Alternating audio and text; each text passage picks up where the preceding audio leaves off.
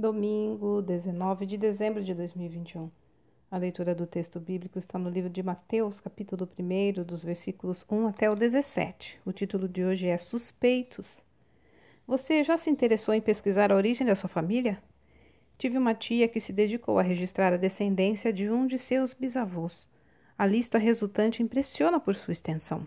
Particularmente, acho muito interessante descobrir nela várias pessoas que conheço por outros meios e são na realidade parentes. Uma genealogia também pode ter importância nacional. Nas monarquias, por exemplo, elas determinam com precisão quem tem o direito ao trono.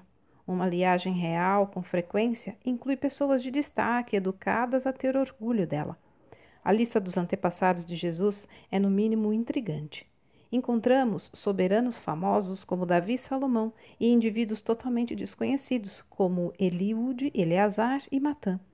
Aparecem ali Abraão, o patriarca por excelência do povo de Israel, e reis como Acas e Manassés, que queimaram seus próprios filhos em altares pagãos. Uma característica especial é a presença de mulheres, quatro, além de Maria, o que não era comum.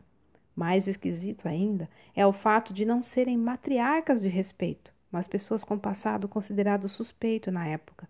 Não que os homens fossem melhores, pois alguns destes também tiveram seus podres registrados na Bíblia. Por que Deus, o Rei do universo, escolheria uma linhagem tão duvidosa para seu filho? Se formos sinceros conosco mesmos, encontraremos em nós muitos motivos para não ser aprovados por Deus: egoísmo, orgulho, rancor, inveja, ganância, falta de domínio próprio. No entanto, Jesus, ao aceitar uma família com gente igual a você e a mim, prova que sua graça e seu amor é que fazem a diferença. Quem crê nele não é perfeito, mas transformado em alguém reconciliado com Deus e dotado de uma honra inimaginável ser chamado filho de Deus. Ou nas palavras de Maria, bem-aventurado. Olha, a graça de Deus transforma qualquer passado suspeito em futuro eternamente feliz.